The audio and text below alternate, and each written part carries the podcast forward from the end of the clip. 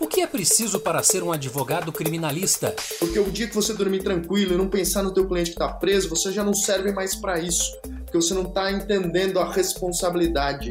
Não é sou criminalista de manhã, de tarde, de noite. Embora desperte curiosidade e até mesmo um certo glamour por parte do público leigo, o criminalista precisa lidar muitas vezes com a falta de compreensão de sua atividade. Muitas vezes nós somos confundidos com a figura dos nossos clientes, essa é uma realidade que não ocorre somente na mídia, infelizmente. Nós temos um poder judiciário pouco preparado também para compreender o exercício do direito de defesa.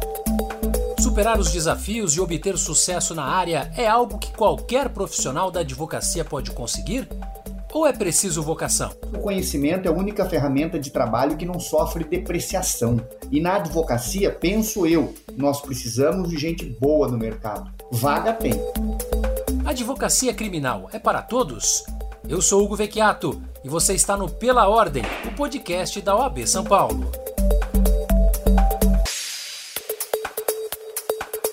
Para muitos leigos, a pergunta soa natural. É, o sujeito cometeu um crime e ainda vai ter direito à defesa. Para ser criminalista, além das questões técnicas da profissão e do mercado, o advogado, a advogada enfrentam outros desafios. Afinal, o criminalista e a criminalista lidam com a liberdade, um bem preciosíssimo. E vencer barreiras, desafios e obter sucesso na área é para qualquer um, para qualquer advogado, ou é preciso vocação? Para falar com a gente aqui no Pela Ordem a respeito desse tema, Dr. Pedro Yokoi, advogado criminalista, mestre e doutor pela USP em Direito Processual Penal. Dr. Pedro, é um prazer recebê-lo. Obrigado, Hugo. Queria agradecer o convite. Eu acho que a advocacia criminal sofre talvez mais do que os outros ramos da advocacia com um preconceito um pouco provocado pela mídia, outro pouco provocado pela falta de esclarecimento e de educação da nossa população, da figura do advogado com a figura do seu cliente. O advogado que pretende, que se presta a atuar na área criminal, ele tem que ter coragem é isso aí, a gente já vai tratar disso em detalhes, inclusive essa relação com a mídia aí que é muito importante no dia a dia do criminalista. Também está conosco aqui o doutor Rogério Cury, advogado criminalista, professor de Direito Penal e Prática Penal da Universidade Mackenzie, conselheiro seccional da OAB São Paulo. Doutor, é um prazer também tê-lo aqui no Pela Ordem. Olá, como vai, Hugo? O prazer é todo meu. O advogado criminal, muitas vezes, ele não é bem compreendido em alguns momentos mas o advogado criminal eu tenho certeza que ele é o último amparo do direito do cidadão, em especial para garantir a liberdade desse cidadão. Não é? E muitas vezes alguém disse: olha, o advogado criminalista ele está defendendo aquele que confessou o delito. Na verdade, é que nós estamos a defender os direitos daquele indivíduo. Absolutamente nenhum direito de nenhum cidadão, seja acusado por delito ou não, pode ser mitigado no Brasil. E às vezes a luta não é só né, em defender o indivíduo, é mostrar aos órgãos do Poder Judiciário, às vezes ao Ministério Público, que o direito daquele indivíduo absolutamente nunca, nunca, absolutamente pode ser relativizado.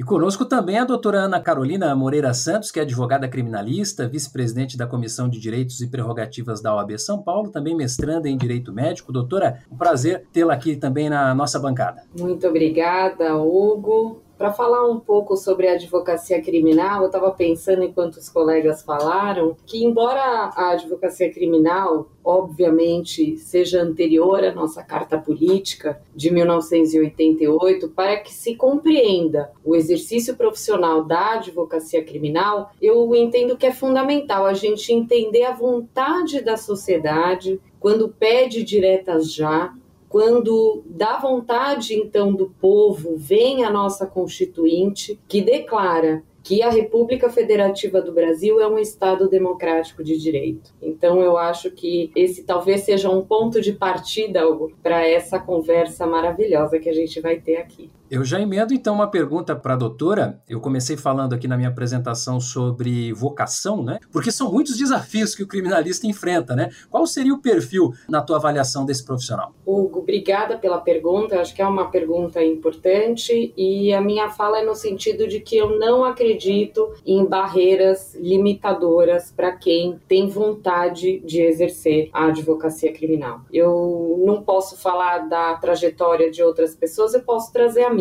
Logo no segundo ano de faculdade, me encantei pelas bases do direito penal e foi através dessa paixão que eu vim buscar a prática através de um estágio profissional num escritório de advocacia criminal. E dali eu não saí mais, Hugo.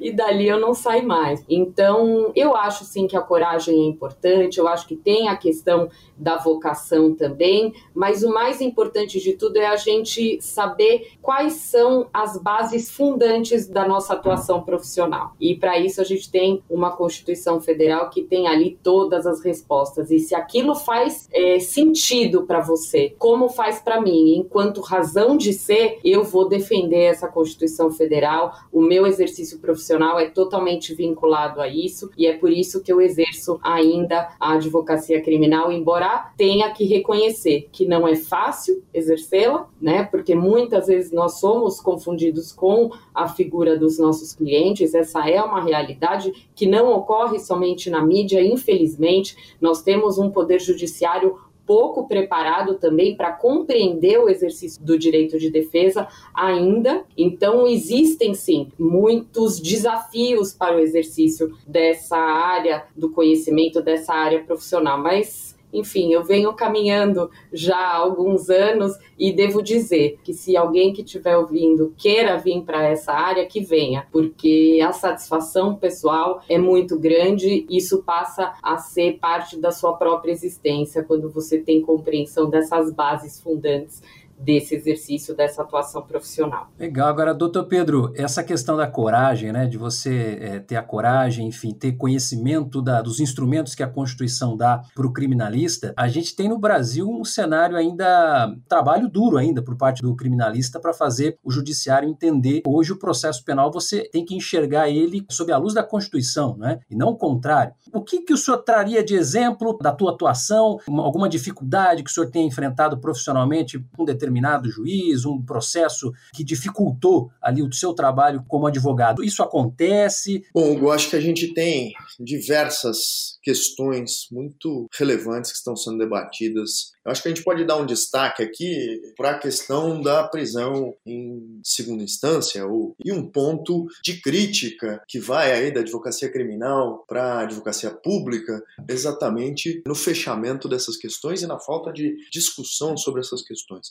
Mas importante observar que o processo não transita em segundo grau, não porque a advocacia criminal não quer, ou porque nós queiramos que os nossos clientes permaneçam inocentados ou não julgados até os tardios julgamentos das cortes superiores. Não, não transita em julgado em segundo grau, porque a Fazenda Pública não quer dar início à contagem de tempo do pagamento dos precatórios após o julgamento de segundo grau. Isso se empurra a dívida em muitos anos à frente. Acabamos de ter aí um calote no pagamento de precatórios, mais um calote no pagamento de precatórios, e ninguém discute essa questão. Para nós, seria bom um julgamento que se encerrasse em segundo grau e que só se levasse a terceiro grau ou a, ao STJ e ao STF questões efetivamente relativas à aplicação das normas federais e da Constituição Federal. Se, para o cidadão, o processo só termina com o esgotamento das cortes superiores, é justo que a mesma mesma regra se aplique àquele que está sendo processado por um crime. Não temos a prisão após o julgamento de segundo grau, não porque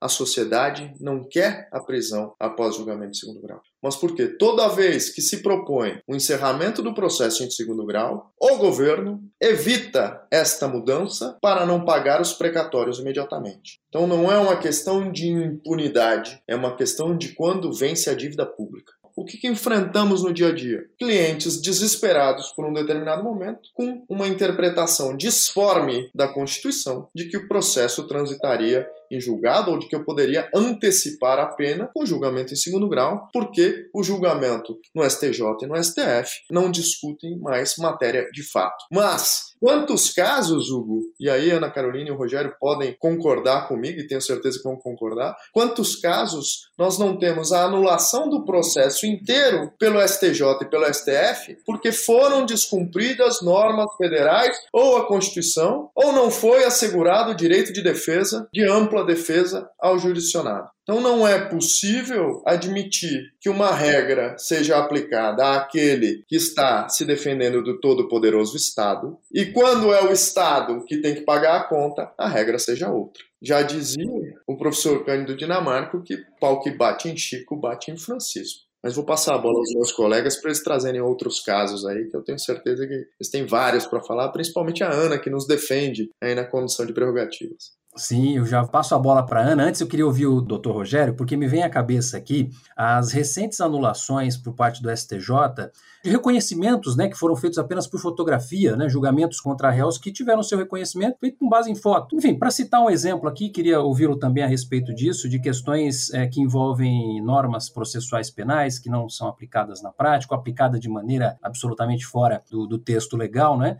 É, eu acho bem colocado, mas veja o detalhe. Eu acho que o criminalista, em especial, ele vive hoje com um, um, dilema e uma preocupação. Eu acho que nós temos uma doutrina. Você citou, por exemplo, a questão do reconhecimento fotográfico. Nós temos uma doutrina dizendo que uma condenação criminal apenas por reconhecimento fotográfico não pode acontecer. A doutrina é muito clara. O que eu tenho visto, culpa bastante, é que muitas vezes nós estamos vivendo um mini jurisprudencialismo. O que eu quero dizer com mínimo jurisprudencialismo? Eu ignoro a decisão das cortes superiores e eu crio uma jurisprudência interna numa determinada corte e aquela determinada corte, ela julga conforme ela decidiu. Ou seja, eu já vi casos, certamente a Ana e o Pedro têm visto, eles falam, já é jurisprudência jurisprudência, por exemplo, dessa turma, já é jurisprudência dessa Câmara, julgarmos assim. E vão dizer depois que são os advogados, são as advogadas que abarrotam o Supremo Tribunal Federal com recursos, com habeas corpus. Mas é óbvio, diante de uma decisão contrária à jurisprudência do Superior Tribunal de Justiça ou Supremo Tribunal Federal, não há outro socorro ao cidadão. Nós precisaríamos, então, ter um maior alinhamento em coisas mais simples em matéria criminal. Eu vou dar um exemplo. Nós temos o acordo de não persecução penal, que entra em vigor por conta do pacote anticrime. A lei que entra em vigor, ela cria uma causa extintiva de punibilidade se você cumprir o acordo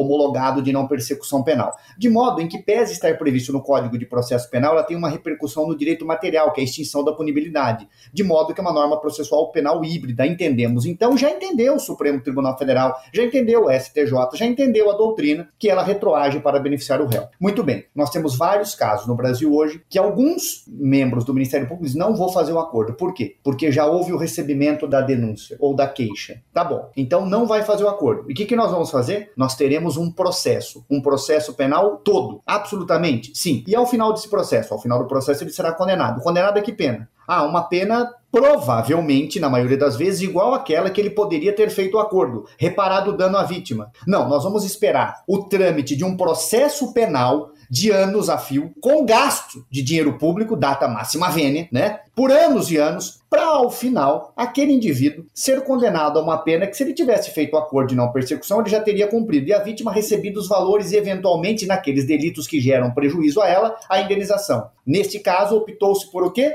Por condenar o indivíduo, ele vai cumprir uma pena, eventualmente aquela que ele cumpria no acordo, e a vítima sabe o que ela vai receber? Não sei quando, nem sei se receberá. Por quê? Porque aí a vítima terá uma sentença condenatória se houver o pedido de indenização por parte do Ministério Público, se o juiz reconheceu aquele valor, se transitou em julgado, aquela vítima vai ter que pegar aquele título, executar no civil para buscar bens, etc, etc, daquele autor do crime.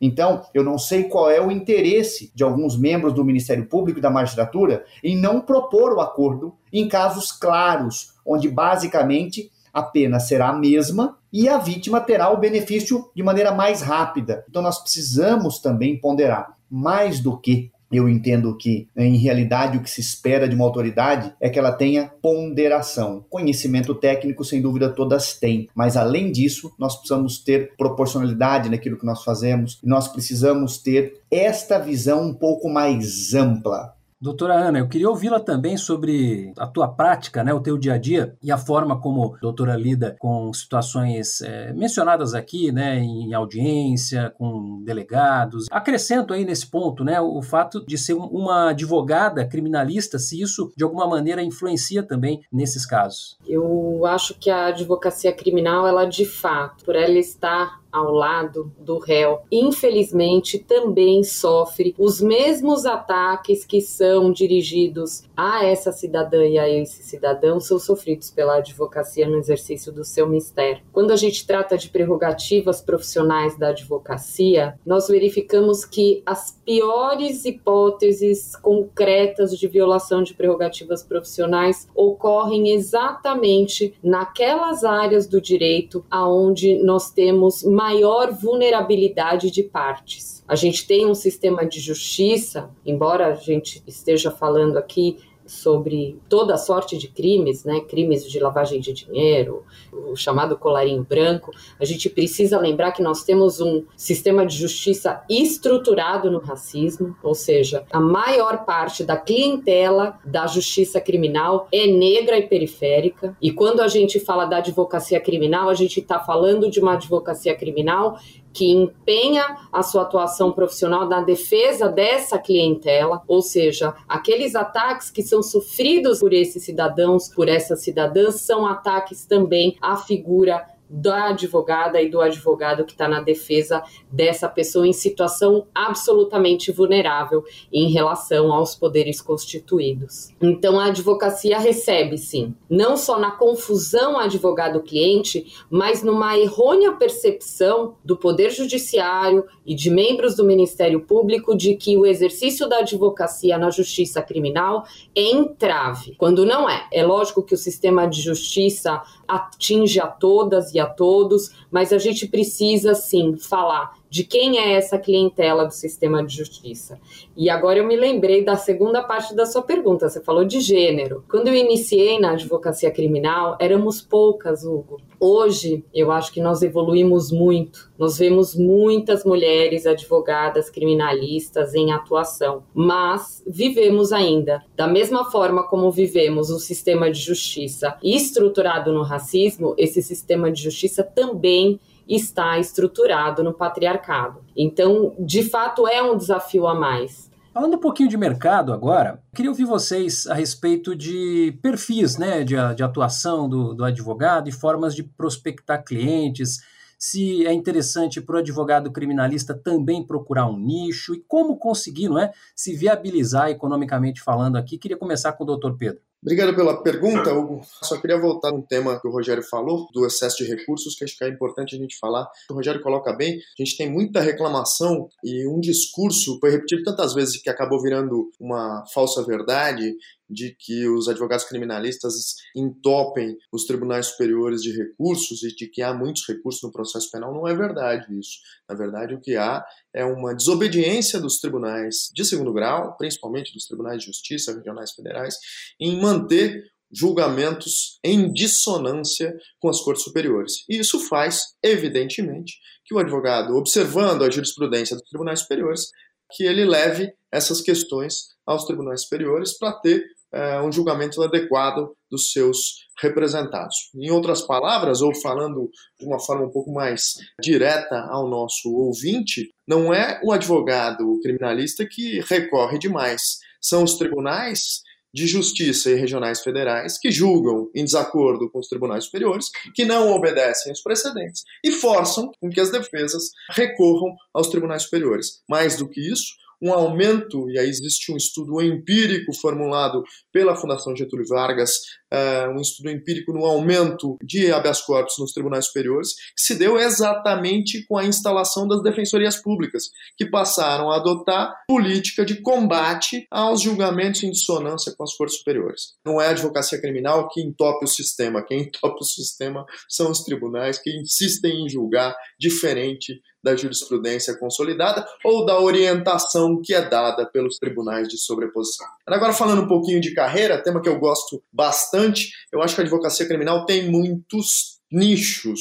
Tem um advogado criminal especialista em crimes dolosos contra a vida, que é aquele que atua no tribunal do júri. Tem os advogados criminais que são especialistas em acidentes de trânsito. Tem alguns advogados famosos aí por perseguir os acidentes que aparecem na televisão.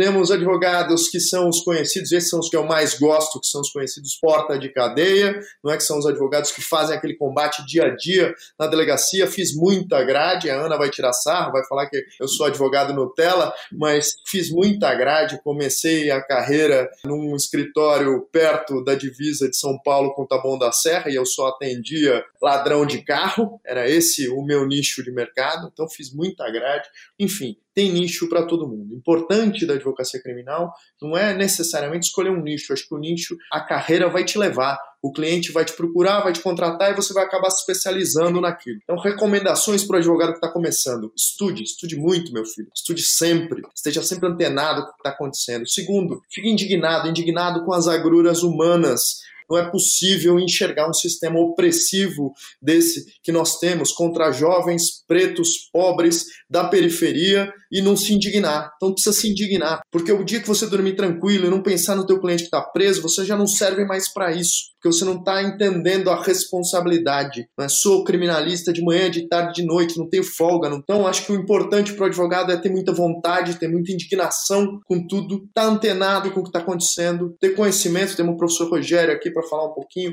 de estudo, de pós-graduação, de mestrado, de doutorado. Ah, mas aquele advogado seguiu uma trilha A e ele é advogado de grandes operações. Mentira, não existe curso para ser advogado de grandes operações. E para se destacar, acho que a primeira coisa que tem que fazer é estudar muito. Estude muito, meu filho, estude muito. A segunda coisa é trabalhe com muito amor, ame o que você faz, faça com paixão. E aí a soma disso e muito mais vontade e tempo e estrada de terra vai fazer com que você alcance. Professor Rogério, eu queria ouvi-lo a respeito disso, a respeito da preparação acadêmica. Seria muito bom, muito bacana para os nossos ouvintes saírem daqui já com o motor quente para correr atrás. Um determinado dia, eu estava em Brasília, acho que era uma palestra, um evento, falando de lavagem de capitais. E aí um advogado levantou a mão e disse: Olha, eu não vou atuar nunca em lavagem de capitais, eu nunca vou atuar em casos grandes, então eu acho que isso não vai me interessar porque eu acho que ninguém vai me procurar. Eu falei, isso é um problema. Mas como problema? Eu digo, e se te procurarem? Ele disse, se me procurarem, eu disse, se te procurar e você não mostrar competência, eles nunca mais te procurarão, não só pelo caso de lavagem de capitais, como para nenhum caso que você atua. Esteja pronto, esteja preparado. E eu tenho dito isso. Eu digo que o conhecimento é a única ferramenta de trabalho que não sofre depreciação. E na advocacia, penso eu, nós precisamos de gente boa no mercado. Vaga tem. Não é uma preparação única conhecer a lei. É mais do que isto. É olhar onde essa lei será aplicada. Porque eu digo, todos, basicamente, partem de um mesmo local, banco de faculdade. Estudam com o mesmo professor, leem as mesmas obras. Aí eu pergunto, e qual será o seu diferencial? Esse é o ponto. E mais, multidisciplinariedade para que atuar na carreira. Hoje você talvez não seja um bom criminalista se não conseguir conhecer um pouquinho, ou pelo menos atuar em conjunto, em casos, por exemplo, de crimes tributários com tributarista, em casos de crimes previdenciários com alguém que atua em direito previdenciário, temos que estar preparados. Aquele que quer atuar na área criminal, ele precisa entender toda a dinâmica do âmbito criminal. Eu acho que é importante esse aprofundamento. Ótimo. Doutora Ana Carolina, já agradecendo aqui a presença da senhora, eu queria abrir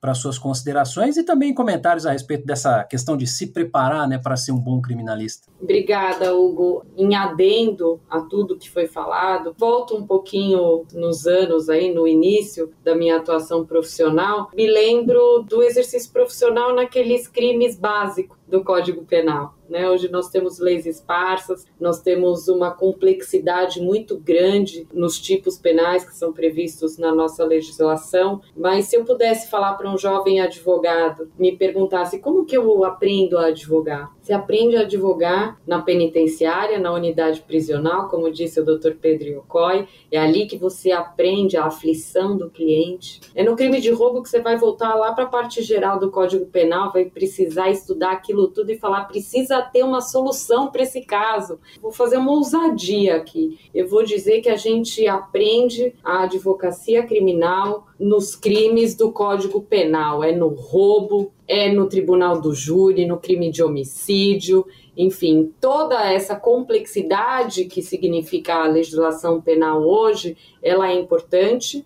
O estudo para que a gente possa compreender essas figuras típicas e bem defender os nossos clientes também é importante, mas eu preciso dizer que eu aprendi a advogar no tráfico de entorpecente, no crime de roubo, no acidente de carro, viu, doutor Pedro Yokoi? Embora não seja uma especialista, enfim, eu acho que é nesses crimes, né, nos crimes do dia a dia, onde a gente vai de fato despertar essa vocação ou esse trabalho contínuo, né, para que a gente de fato conheça a defesa criminal, para que a gente possa criar a linguagem própria do exercício profissional da advocacia criminal. Aí entra um outro cliente com outro perfil, a linguagem muda, a linguagem com o poder judiciário muda, você vai conversar com o promotor já é outra, enfim. Isso é algo que só a prática vai trazer. Então, se eu pudesse dizer a uma jovem advogada, a um jovem advogado, é, por onde eu começo? Vai ali no cartório do Tribunal do Júri e se candidata a fazer um júri vai lá compreender o que é uma aflição de um tribunal de júri, aonde a vida daquele cidadão vai estar de fato na sua mão. E júri é uma coisa assim, eu não acordei bem hoje. Não acordou bem, você pode entregar o teu cliente para cadeia. Enfim, eu acho que o exercício da advocacia criminal, ele tem isso. E é por isso que é tão apaixonante, né, Hugo? Obrigada.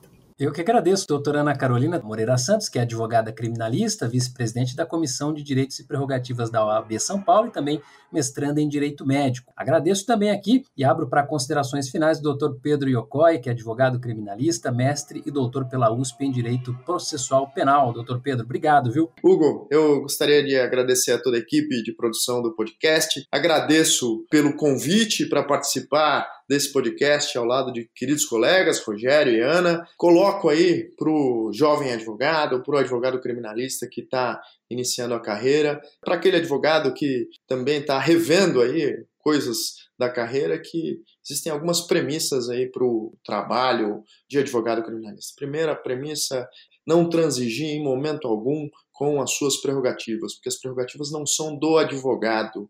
Eu não tenho direito a acesso aos autos, eu não tenho direito de ser recebido por uma autoridade porque o Pedro quer. Eu tenho esse direito porque, na verdade, eu sou é, tenho que estar lá exercendo o meu trabalho, exercendo uma boa advocacia com todos os atos que eu entender necessário para defender aquele que me contratou, é, para o qual eu fui constituído. Então, a, a prerrogativa não é do advogado, a prerrogativa é do então não transigam com as suas prerrogativas. Segundo ponto, não tenham medo de enfrentar as várias dificuldades no trato com as autoridades públicas. Se necessário, convoquem, solicitem o apoio da Comissão de Prerrogativas, o apoio da Ordem dos Advogados. Juntos somos mais fortes. Terceiro, não deixem em momento algum de se atualizar. Um advogado que conhece bem o seu ferramental vai fazer um trabalho de forma adequada, vai defender integralmente os direitos do seu cliente. E aí, o último ponto, né? faça tudo isso com muita paixão, com muita vontade.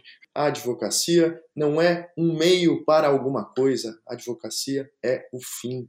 Obrigado. Muito obrigado e agradeço também ao Dr. Rogério Cury, advogado criminalista, professor de Direito Penal e Prática Penal da Universidade Mackenzie, conselheiro seccional da OAB São Paulo. Doutor Rogério, também um prazer tê-lo aqui no Pela Ordem.